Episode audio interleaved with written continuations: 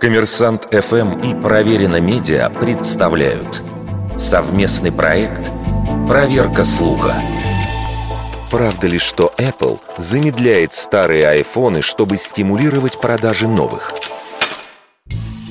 Впервые вопрос замедления айфонов поднял один из пользователей Reddit.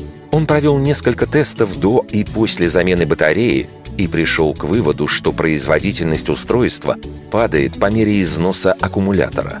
Подобными наблюдениями вслед за этим стали делиться тысячи обладателей гаджетов от Apple. В 2017 году пользователи из США подали в суд на компанию.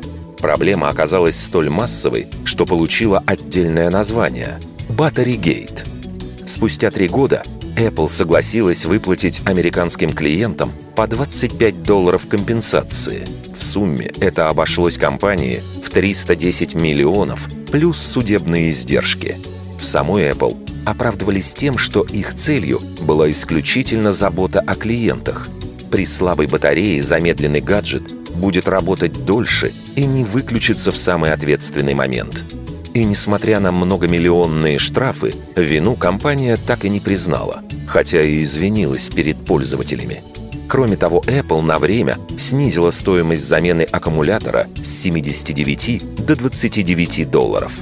После чего за новыми батареями обратилось около 11 миллионов клиентов, что примерно в 10 раз больше обычного.